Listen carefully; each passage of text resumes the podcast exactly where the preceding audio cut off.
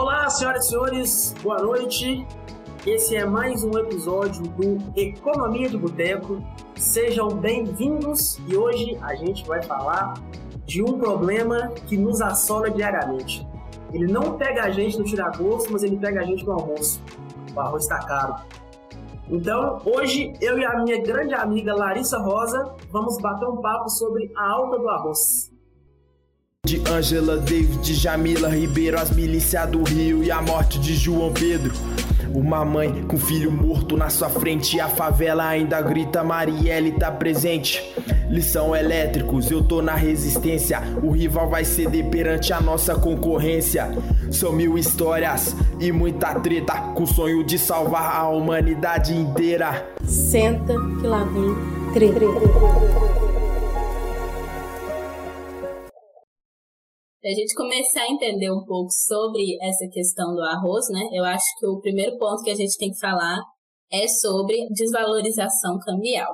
Desde o início do ano, o real, que é a moeda brasileira, ela tem experimentado uma desvalorização crescente em relação ao dólar. E esse acontecimento ele não afeta só quem viaja para o exterior ou para a Disney e precisa trocar o real pelo dólar, mas essa desvalorização ela acaba impactando também nos produtos dos supermercados, produtos que nós consumimos aqui e que em sua maioria das vezes também são de origem brasileira. Então itens como a carne, o óleo, é, o arroz, que foi tão falado durante essa semana, né, começam a sofrer um aumento substancial nos preços, mesmo que a inflação esteja controlada.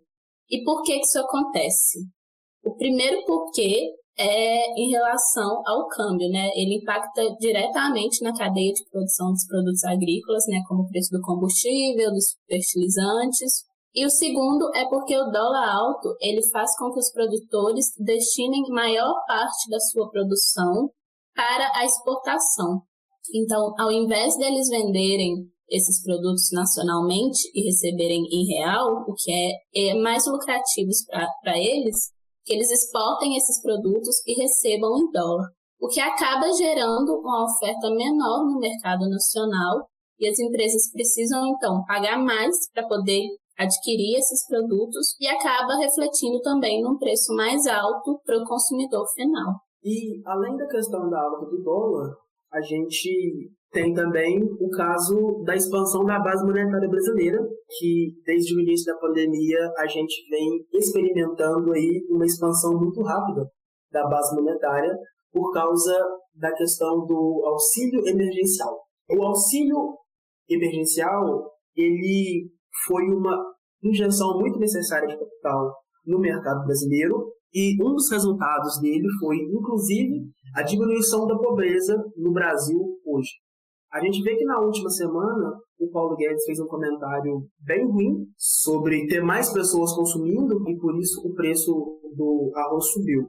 Mas ele falou de um jeito muito porco, vamos ser sinceros, ele foi super infeliz na fala dele.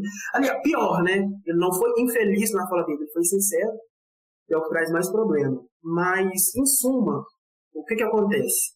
Existe um bem escasso, um bem que existe limitadamente. No caso, é o arroz.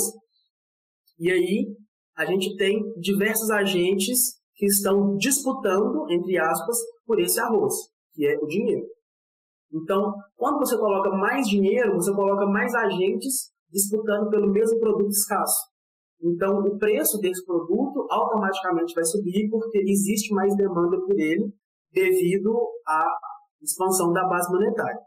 A gente vê hoje não necessariamente um aumento da inflação brasileira, já fazendo uma emenda aqui de um comentário no outro. Mas a questão é que o mercado se aqueceu mais rápido do que se esperava depois Aliás, não depois da crise do coronavírus, né? ainda estamos na crise do coronavírus, mas o mercado ele se aqueceu de uma forma mais rápida do que se esperava e aí isso refletiu no aumento do preço de algumas commodities, que é o caso do petróleo, do arroz e etc. A gente tem vivido isso já há algum tempo, mas o caso mais, mais expressivo, eu acho que a gente percebeu desde março de 2020 é realmente a alta do arroz também. Só que alguns outros aspectos econômicos menos perceptivos para a maioria das pessoas também vem acontecendo, como, por exemplo, a alta do preço do ferro, do preço do vidro e do preço do alumínio.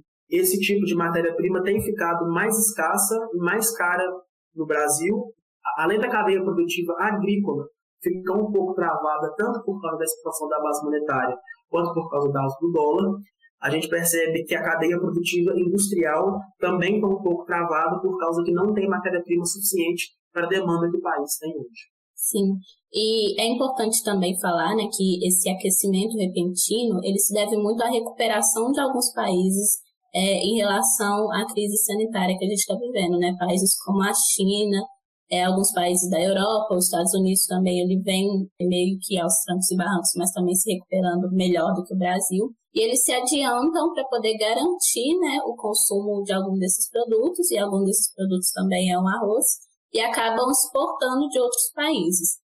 Aí vão perguntar, né? Ah, mas se está exportando, é bom para o Brasil, é positivo. Mas não porque é, essa exportação ela não tem a capacidade de puxar algum tipo de crescimento econômico no Brasil. E isso é uma característica de países continentais. Eles não têm o motor de desenvolvimento puxado pela expansão do comércio exterior. Então acaba que não resolve muita coisa. Nessa questão do, do comentário do Paulo Guedes também, realmente ele foi muito infeliz. E cabe aqui uma pontuação importante, né? Que é, do ponto de vista econômico, esse argumento realmente faz sentido, né? De que o auxílio emergencial possibilitou um consumo maior. Nós já debatemos no podcast anterior, onde a gente fala só sobre auxílio emergencial, que essa renda a mais realmente possibilitou um crescimento no consumo. E aqui a questão é que isso traz à tona dois problemas importantes para a gente discutir também. Um é que isso mostra que muitas famílias elas já apresentavam um problema orçamentário que estava impedindo que elas consumissem itens básicos para sua sobrevivência, isso antes da pandemia, e isso é grave. E o segundo é que esse auxílio ele tem data para acabar, né? E aí a gente não tem por parte do governo nenhuma discussão a respeito de como que vai ficar a vida dessas famílias num cenário pós-pandemia, com uma recuperação de uma economia fragilizada e até então realmente né, sem perspectiva de recuperação rápida mesmo, né, com desemprego alto e outras variáveis. Uma das formas de a gente conseguir resolver um pouco desse problema da alta do preço do arroz é justamente trazer mais arroz para o mercado brasileiro. Porque não tem outra explicação. É, a falta do mercado é o que a gente tem que resolver, né? Então. Pois bem, então para a gente conseguir resolver essa questão do preço alto do arroz, a gente vai acabar tendo que abrir mais a importação brasileira para produtos estrangeiros. Então, dessa forma, esse produto que no meu exemplo anterior eu tinha comentado que ele é escasso, a gente ia diminuir a escassez desse produto frente aos agentes que estão disputando por ele. No caso, é a base monetária. Então, vamos supor, a gente tem uma base monetária muito grande que hoje está disputando por um volume pequeno de arroz. Então, a gente vai aumentar o volume de arroz disponível no mercado de forma que esse mesmo montante de dinheiro consiga comprar mais arroz, diminuindo o preço dele nessa dinâmica de mercado. Essa questão do dólar afetar as exportações e acabar retraindo um pouco a oferta desses produtos no Brasil, isso é o básico do básico e acontece, sempre aconteceu na economia. Mas como no Brasil, como tudo sempre pode piorar um pouquinho, né? Cabe a gente perguntar o que, que tem de diferente na situação atual em relação a outros governos que também tiveram uma crescente no preço de alguns insumos. O primeiro ponto é a produção, né? O ano de 2020 não foi um ano em que a produção agrícola atingiu níveis muito altos, e isso acaba afetando a oferta desses produtos no supermercado. O segundo ponto é a pandemia, claro. Com as pessoas ficando mais em casa durante mais tempo e às vezes até mais ansiosas, a gente teve um aumento no consumo de alimentos que são básicos entre as famílias brasileiras. Frente a esse problema, a única solução seria realmente aumentar a oferta do, do produto no mercado nacional, né? E o governo até estipulou algumas propostas sobre isso. Uma delas era importar uma certa quantidade de arroz.